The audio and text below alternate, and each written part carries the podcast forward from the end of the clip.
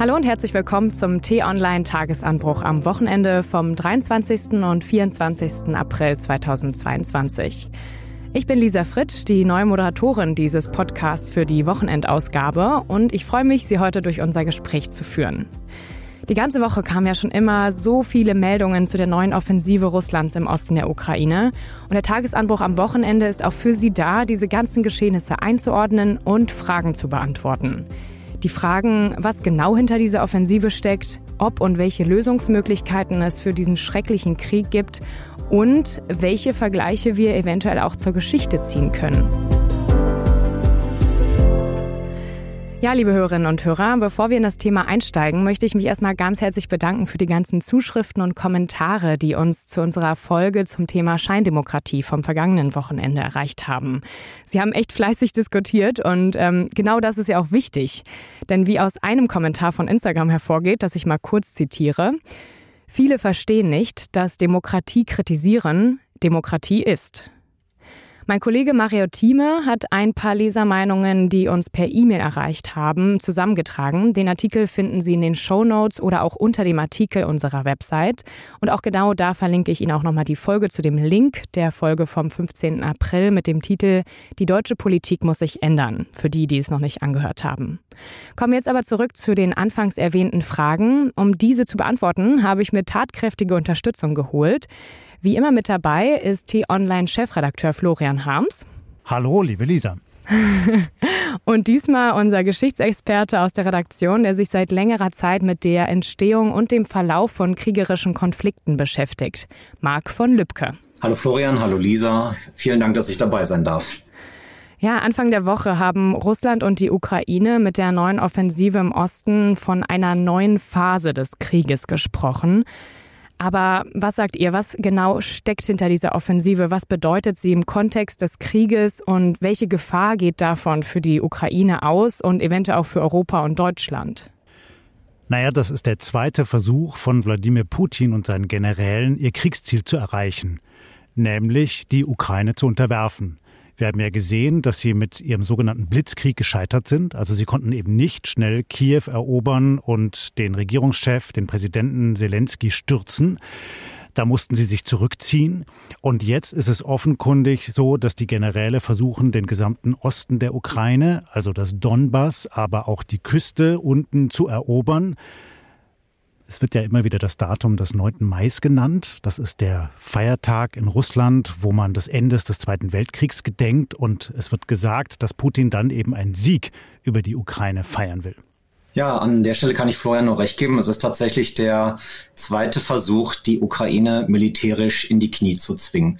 Wie weit das ähm, gelingen wird, dieses Ziel wird sich in den nächsten Tagen zeigen. Es ist ja sehr umstritten, ob die Ukraine jetzt tatsächlich bereits das Opfer dieser zweiten großen Offensive ist oder ob das Ganze, ob wir erst die Vorläufer dieses neuen Angriffs sein wird. Es wird viel davon abhängen, ähm, was äh, hinter sozusagen der russischen Frontlinie jetzt tatsächlich geschehen ist, wie die russische Armee sich neu formiert hat und welche Strategie sie anwenden wird, um dieses Land zu besiegen. Ja, Experten sagen ja, zum Beispiel habe ich was gelesen vom Think Tank des Instituts für Kriegsforschung in den USA, dass diese Aktion von Putin jetzt doch sehr hektisch und auch vorschnell ist. Andererseits hat Russland jetzt einen neuen Oberbefehlshaber, Alexander Dvornikov, der die Operation und die Kommunikation der Truppen besser koordinieren soll. Wie schätzt ihr das ein? Ist das möglich? Möglich ist das schon, denn das war einer der Fehler bei diesem schnellen Angriff, dass die unterschiedlichen Teile der russischen Armee sich nicht abgestimmt haben sondern es sind eigentlich einzelne Stoßtrupps auf Kiew vorgestoßen und haben versucht, möglichst schnell Boden gut zu machen. Und dabei haben sie sich nicht koordiniert und deshalb wurden sie eben leichte Ziele der Ukrainer, die eher wie Guerillakämpfer vorgegangen sind und dann aus einem Hinterhalt die Russen attackiert haben, sehr erfolgreich. Was wir jetzt sehen, ist eine andere Form von Krieg. Die Russen stoßen jetzt auf einer breiten Front vor, die über 400 Kilometer breit sein soll und versuchen quasi wie eine Walze das Land von Osten kommend aufzurollen. Und deshalb kommen dort eben auch andere Waffen zum Einsatz. Und deshalb ist jetzt auch die Sorge der Ukrainer so groß, dass sie unterliegen müssen. Und deshalb wollen sie eben schwere Waffen haben. Hm, ja, genau das war ja auch Thema diese Woche. Die Forderung nach schweren Waffen wurde extrem laut und besonders auch nachdem die Bundesregierung beschlossen hat, der Ukraine über eine Milliarde Euro mehr zur Verfügung zu stellen, damit sie sich Waffen in den Partnerländern von Deutschland kaufen können. Bundeskanzler Scholz sagte dazu auch auf einer Pressekonferenz. Wir haben die deutsche Rüstungsindustrie gebeten, uns zu sagen, welches Material sie in nächster Zeit liefern kann. Die Ukraine hat sich nun von dieser Liste eine Auswahl zu eigen gemacht und wir stellen ihr das für den Kauf notwendige Geld zur Verfügung.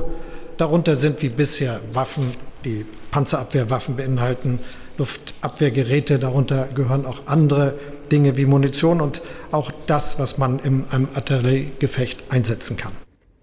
Jetzt zum Ende hat er gesagt, das, was man in einem Artilleriegefecht einsetzen kann. Also für mich klingt es schon ganz schön nach schweren Waffen. Wo verläuft denn da genau die Linie? Nun ja, ähm, Deutschland hat der Ukraine ja bereits Waffen geliefert. Ähm, das hat die Bundesregierung ja auch mehrmals betont. Es sind allerdings vor allem leichtere Waffen. Der Unterschied äh, zwischen leichten Waffen und schweren Waffen ist tatsächlich, ähm, liegt in dem Gewicht, wenn man es so einfach ausdrücken darf. Schwere Waffen sind beispielsweise Artilleriegeschütze, also sozusagen für den Einsatz schwerer Artilleriewaffen, wie es eben die russische Armee auch bereits vollzogen hat. Es sind Panzer, wir reden von Schützenpanzern, wir reden von Kampfpanzern und es sind beispielsweise Flugzeuge, es sind Hubschrauber oder es sind Kriegsschiffe. Ja, man muss das, glaube ich, sich wirklich so vorstellen, wie viele Menschen sich Krieg vorstellen. So, also große Fahrzeuge mit großen Rohren obendrauf, die Kanonen sind und daraus wird dann gefeuert, was auf Teufel komm raus. Und das sind schwere Waffen. Leichte Waffen sind beispielsweise diese Manpads oder diese Raketen, die man auf die Schulter legt und damit dann zum Beispiel einen gegnerischen Kampfpanzer abschießt, so wie die Ukraine das eben in den bisherigen Wochen des Krieges getan hat. Mhm. Aber das reicht eben nicht, um diese große russische Übermacht, die jetzt aus dem Osten kommt, zu konterkarieren. Und Florian, du meintest auch gerade, dass genau deswegen jetzt die Ukraine mehr von solchen Waffen braucht. Warum hat sie denn noch nicht mehr? Warum haben, hat denn Russland solche schweren Waffen mehr? Ja, Russland hat eine hochgerüstete konventionelle Armee, die vor allem auf solche schweren Geräte setzt. Ja? Und die Ukrainer haben die zum Teil auch gehabt. Sie haben vieles allerdings auch schon verloren in den bisherigen Kriegsmonaten und sie sind einfach dieser russischen Übermacht ausgeliefert. Die Streitkräfte der Ukraine sind einfach viel kleiner. Sie haben weniger Material. Sie sind ganz gut trainiert worden in der Zeit vor dem Krieg, auch von NATO-Soldaten. Aber natürlich wären sie am Ende machtlos gegen so eine große russische Übermacht, wenn die wirklich koordiniert vorgeht. Und deshalb kommen jetzt quasi stündlich die Hilferufe aus Kiew, gebt uns bitte schweres Gerät, schwere Waffen. Und viele westliche Länder sind ja auch schon bereit dazu oder haben sogar auch schon geliefert, wie beispielsweise Amerika, die Niederlande oder auch die Briten.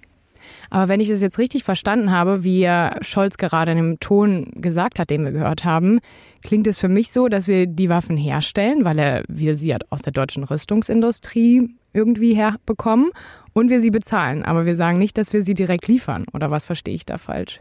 Ähm, es ist tatsächlich ein wenig komplizierter. Vielleicht darf ich noch einen ganz kurzen Punkt zu Florian gerade ergänzen. Und zwar, was dort passiert, das, da, da ist ganz wichtig das Stichwort Abnutzungskrieg. Das heißt, ähm, es werden Panzer zerstört, es fallen Panzer durch technische Probleme aus und man braucht einfach eine gewisse Menge an Panzern, an Geschützen, an Flugzeugen, an anderem Kriegsgerät, um die Ausfälle ersetzen zu können. Und je mehr man davon hat, je mehr die Ukrainer davon haben, desto länger werden sie den Krieg führen können. Es geht einfach sozusagen, naja, so, so, so, so grausam das auch klingt, es ist letztendlich ein Mengenspiel in gewisser Weise auch. So, Marc, jetzt musst du aber erklären, was wir da gerade anstellen. Wir geben den Ukrainern Geld, damit sie in Deutschland bei Firmen Waffen kaufen.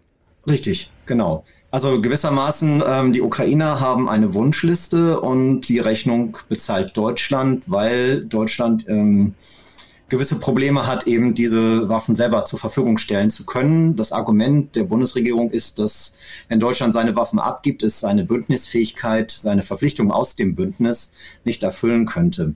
Und das wiederum deswegen NATO-Partner diese Waffen zur Verfügung stellen können und seitens der deutschen Industrie diese Waffen sozusagen ersetzt bekommen. Das klingt kompliziert, das ist es auch, ähm, aber vielleicht ist es in der derzeitigen äh, politischen und auch wirtschaftlich-militärischen äh, Lage der einzige Weg, dort schnell Hilfe zur Verfügung Aber weißt du was, Marc? Das ist einer der Gründe, den man ja gerade hört. Ich habe aber ganz viele verschiedene Gründe gehört jetzt in den vergangenen Wochen und ich glaube, deshalb ist auch dieser Streit so hochgekocht. über die Frage, tun wir eigentlich genug für die Ukrainer? Dieses Argument, dass unser Bestand an schweren Waffen zu klein ist, weil halt die Bundeswehr runtergespart worden hm. ist in den Zeiten der Merkel-Regierungen, das ist ja stichhaltig. Ja, und Deutschland will jetzt mehr tun, will sich verteidigen können, will schon, ich glaube, in anderthalb Jahren 16.000 Soldaten für die NATO-Truppen an der Ost, in Osteuropa bereitstellen. Und die müssen ja ausgerüstet sein. Das geht nicht von heute auf morgen. Das ist eine Herausforderung und das erklärt in Teilen, warum man in der Bundesregierung so zurückhaltend ist. Ich glaube aber nicht, dass das die einzige Erklärung ist. Da spielt sicherlich auch noch einiges mehr mit, nämlich auch politische Gründe. Und da gab es jetzt einige Berichte in den vergangenen Tagen darüber, was will Olaf Scholz eigentlich, was will sein Stab eigentlich, also beispielsweise sein außenpolitischer Berater Jens Plöttner, der ja früher auch sehr eng war mit dem damaligen Außenminister Frank-Walter Steinmeier. Und all die standen ja für einen Kurs der Annäherung an Russland die wollen sozusagen vielleicht nicht die letzte Brücke abbrechen, um dann doch noch mit Putin ins Gespräch zu kommen. Und was ich wahrnehme, ist eine große Angst, dass wenn man zu viel macht, wenn man die Ukraine zu stark unterstützt, dass Putin das auffassen könnte als deutschen Kriegseintritt und wir dann wirklich Feinde wären und fürchten müssten, dass Putin auch die Bundesrepublik attackiert. Ich kann dir nur recht geben, Florian, das Problem ist vielschichtig. Ähm, die Frage, die sich allerdings vielleicht die Bundesregierung und auch vielleicht jeder hier bei uns im Lande stellen sollte, ist, hat Putin diese Brücken nicht schon längst niedergerissen? Und ähm, vor allem, was die Bundesregierung anstellt, finde ich, ist ja eine Wette auf die Zukunft. Die Bundeswehr soll wieder wehrfähig, verteidigungsfähig werden. Nur der Krieg findet jetzt statt. Die Ukraine kämpft jetzt um ihre Existenz. Also es ist schon ein sehr riskantes Spiel, das die Bundesregierung betreibt. Hm. Kommen wir nochmal vielleicht so auf die Chancen von der Ukraine und Russland zurück. Wie schätzt ihr denn diese ein? Also klar, es ist jetzt ein Wettlauf gegen die Zeit auch, aber wie ist eure, euer Gefühl da? Ja, schweigen, ne? weil es ist wirklich tragisch. Es ist wirklich tragisch. Also wenn die russische Armee koordiniert vorgeht und zu allem entschlossen ist, dann haben die Ukrainer Stand jetzt keine große Chance, diesen Krieg zu gewinnen, im Sinne von, sie treiben die Russen raus aus ihrem Land und zwar komplett raus aus ihrem Land, also auch aus dem Donbass, vielleicht sogar auch von der Krim. Die wahrscheinlichste Option ist doch gegenwärtig, dass wenn die Ukrainer weiter Widerstand leisten, wenn sie genug Waffen dafür haben, wenn die Sanktionen gegen Russland irgendwann so wirken, dass es denen wirklich wehtut, dass man dann irgendeine Form von vorübergehendem Waffenstillstand aushandeln kann. Der wird aber nur so funktionieren, dass Putin dabei das Gesicht wahren kann, also sprich einen Sieg proklamieren kann. Dass er also sagen kann, ja, wir haben hier die Ostukraine befreit, wie er das ja nennt. Und das ist dann zugleich aber natürlich ganz heikel, weil dann hat man ein geteiltes Land, in dem hochgerüstete Soldaten stehen und in dem natürlich ständig wieder neue Kämpfe ausbrechen können, auch jetzt in den nächsten Monaten und Jahren. Äh, es ist tatsächlich so, dass wir nicht wissen, was passiert. Es kommt sehr viel darauf an, welche Strategie die russische Armee nun fahren wird. Es kommt sehr darauf an, welche Strategie die ukrainische Armee fahren wird. Vielleicht tun sie es gleich dem, der Abwehr des ersten Angriffs, dass sie die Weite des Landes nutzen, um die russische Armee vorrücken zu lassen, um sie dort zu bekämpfen, den Nachschub äh, zu erschweren. Aber selbst ähm, wenn weiter große Teile der Ukraine durch Russland besetzt werden, bedeutet das ja nicht, dass der Krieg endet. Im Gegenteil, es kann noch sehr viel schlimmer werden, indem dort ein Guerillakrieg stattfindet und die Zahl der Opfer eben auch durch die russische Gegenaktion noch weit in die Höhe schießt. Also es ist wirklich eine Situation, in der wir nicht gut abschätzen können, was passieren wird. Und es ist ja noch sogar riskanter, wenn man Putin beim Wort nimmt. Also erinnert euch nochmal an diese Rede, die er kurz vor seinem Angriffskrieg gehalten hat. Dann muss man man diesem imperialistischen Gehabe ja entnehmen, dass er sich nicht mit der Ukraine zufrieden geben wird, sondern dass er eben möglicherweise auch noch Moldawien erobern will, vielleicht sogar das Baltikum attackieren will, um wieder ein Russland in den alten Größen herzustellen. Und das ist etwas, von dem ich weiß, dass es im Kanzleramt für große Sorge sorgt, weil man eben nicht mehr das Zutrauen hat, dass man mit dem Putin wie früher verhandeln kann dass er am Ende, so zynisch er auch ist und so brutal er auch ist, eben doch rational handelt. Dieses Vertrauen gibt es nicht mehr, sondern man traut dem de facto jetzt alles zu, bis hin zu der irrationalen Handlung, möglicherweise Atomwaffen einzusetzen. Ja, auch genau um Vertrauen, glaube ich, geht es auch, weil wenn man Putin vertrauen würde und sagen würde, ja, die zwei Gebiete, wir geben auf, das ist ja nicht das Ende des Kriegs am Ende. Ne? Ähm, ja, schwierig. Ähm, lass uns noch mal ein bisschen einen größeren Blick auch geschichtlich werfen. Wir haben Marc dich hier auch als Experten dabei. Und ähm, Florian, du hattest auch diese Woche am, im Tagesanbruch am Mittwoch einen Vergleich gezogen mit den ukrainischen Kämpfern, die sich in einem Stahlwerk in Mariupol verschanzt haben, zu einem Angriff von Hitler im Zweiten Weltkrieg auf ein Stahlwerk in Stalingrad, wo sich die Kämpfer der Roten Armee verbarrikadierten. Marc, ähm, hast du weitere Vergleiche, die man ziehen kann, wenn man so auf das vergangene Jahrhundert blickt? Also eine gewissermaßen historische Konstante, die mir jetzt auch bei diesem Krieg auffällt im Vergleich zu Kriegen äh, des 20. Jahrhunderts, in denen die Rote Armee bzw. sowjetische Armee involviert war, ist tatsächlich, wie verschwenderisch, wie vollkommen leichtsinnig, wie geradezu mörderisch äh, Russlands Politik und Russlands Generäle mit dem Leben ihrer eigenen Leute umgehen. Es ist ja nicht nur so, dass ähm, sehr viele ukrainische Soldaten sterben, dass ukrainische Zivilisten sterben, sondern dass eben die russische Militärführung auch die eigenen Leute wirklich leichtsinnig äh, aufs Spiel setzt. Und das ist eben eine Konstante, die wir im 20. Jahrhundert auch immer wieder finden, auch im Zweiten Weltkrieg, in dem beispielsweise in Stalingrad ähm, flüchtende sowjetische Soldaten, die sozusagen vor den Deutschen geflohen sind, von den eigenen Leuten erschossen wurden als Feiglinge, als Deserteure. Und die, es ist tatsächlich diese, diese, diese, wie soll man sagen, ähm, diese entfesselte Gewalt, die mir wirklich zu denken gibt in dieser Situation, dass sich das auch im 21. Jahrhundert, in dem wir uns ja tatsächlich zivilisatorisch so hochstehend geglaubt haben, ähm, es so weitergeht.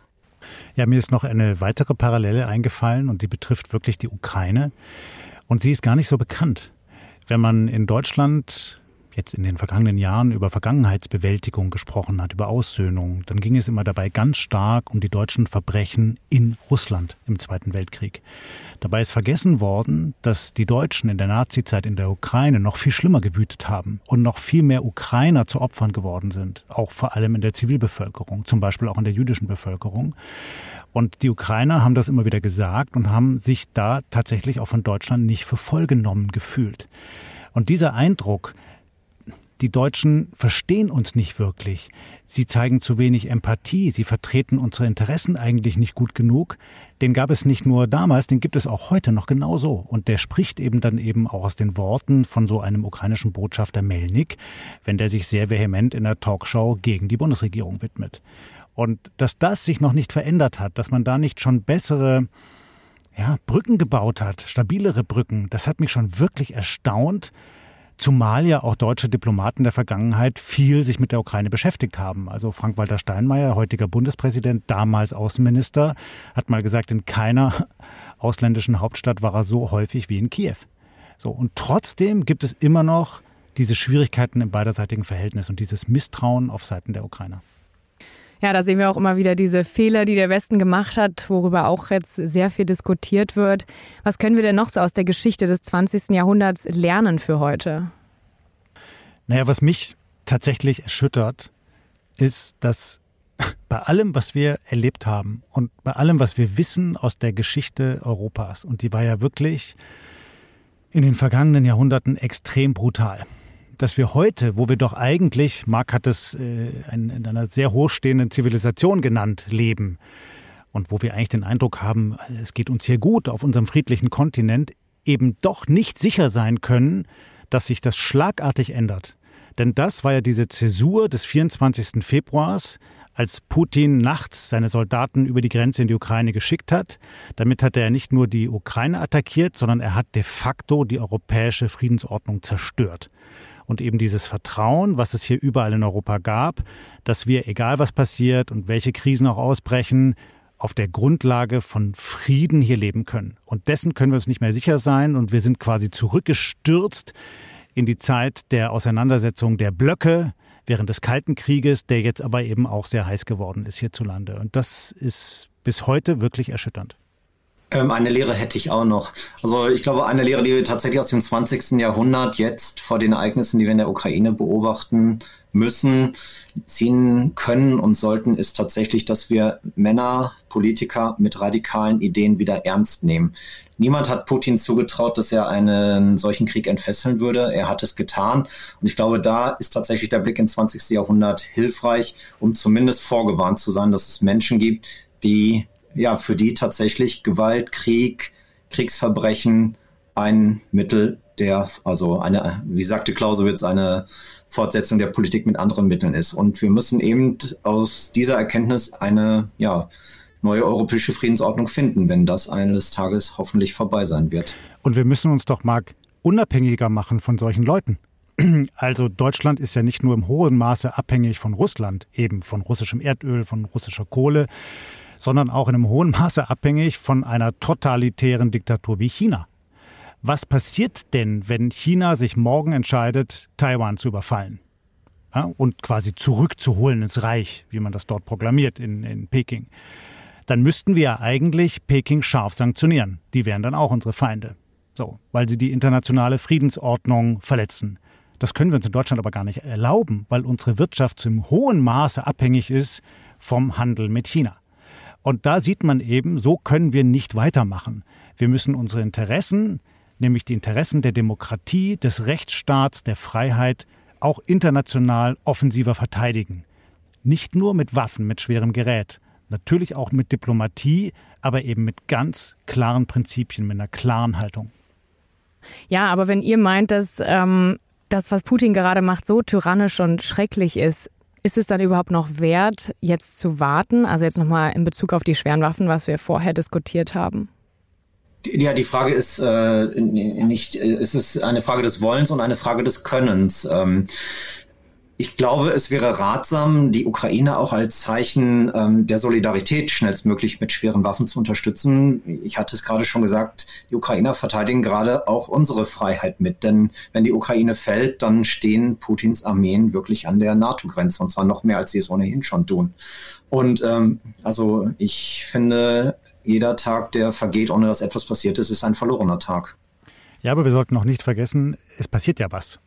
Ja, ist ja nicht so, dass jetzt nur geredet würde und nichts passiert. Und in anderen Ländern wird sehr viel weniger geredet und sehr viel mehr gehandelt. Zum Beispiel in Amerika. Ja, die haben schon mehrere Milliarden Dollar in Waffen für die Ukraine gesteckt, ohne das groß zum Thema zu machen. Und jeden Tag fahren da die Sattelschlepper und die Lastwagen von den Tankstellen, wo sie abgeladen werden, auf EU-Gebiet rüber über die Grenze in die Ukraine. Also die Waffen kommen. Ja, ich glaube, man kann sich das hier aus Deutschland noch nicht so ganz vorstellen, was du gerade gesagt hast, Marc, dass wirklich Putin dann einfach über die Grenze hinweg auch weiterkommen würde. Ja, aber das, die, diese Gefahr droht. Das müssen wir sehr klar sehen. Ja, und das ist eben auch das, was man im Kanzleramt jetzt verstanden hat. Man kann diesem Menschen nicht vertrauen. So, und das macht das Ganze so schwierig zu entscheiden wie weit geht der dann wirklich? Und ist er wirklich der Einzige, der diese Entscheidung treffen würde, jetzt als nächstes Land Moldawien zu attackieren und dann vielleicht ein NATO-Staat im Baltikum? Würde er das machen? Würde er kühl kalkulieren oder ist er längst in seinem imperialen Wahn, weil er eben ein großrussisches Reich wiederherstellen will? Das wissen wir schlicht nicht. Die Frage ist ja tatsächlich, ähm, wie reagiert Putin oder worauf reagiert Putin? Ich habe mit verschiedenen Experten in den letzten Jahren mich darüber unterhalten und die einhellige Meinung ist eigentlich, dass Putin eine Sache respektiert und das ist Stärke. Wenn der Westen zusammensteht, wenn er die Ukraine unterstützt, wenn er sozusagen eine einheitliche Front bildet, wird auch ein Wladimir Putin das sicherlich zur Kenntnis nehmen und dementsprechend reagieren. Hoffentlich in einem positiveren, friedlicheren Wege, als das bislang der Fall ist. Ja, aber er könnte natürlich auch die Zeichen Deutschlands anders interpretieren in diesem übertragenen Sinne. Also ja, damit möchte ich euch danken, lieber Marc, lieber Florian. Es war wirklich sehr interessant. Ich habe viel gelernt und ich hoffe auch Sie, liebe Hörerinnen und Hörer. Wenn Sie keine Folge des Tagesanbruchs verpassen wollen, abonnieren Sie uns doch gern, zum Beispiel auf Spotify oder bei Apple Podcasts. Wir freuen uns auch über eine Bewertung. Anmerkungen und Kritik können Sie mir gern an podcasts.tonline.de schicken und ab sofort werden die Folgen des Tagesanbruchs am Wochenende auf die Podcast-Plattformen auch schon am Freitagabend hochgeladen. Am Samstagmorgen folgt dann der Newsletter und der Artikel auf der Website von T-Online. Den nächsten Tagesanbruch gibt es am Montag wieder, diesmal von Florian Wiechert, dem stellvertretenden Chefredakteur von T-Online. Und ich freue mich bis dahin. Tschüss und bis zum nächsten Mal. Tschüss und vielen Dank fürs Zuhören. Es hat Spaß gemacht. Tschüss und bleiben Sie uns gewogen.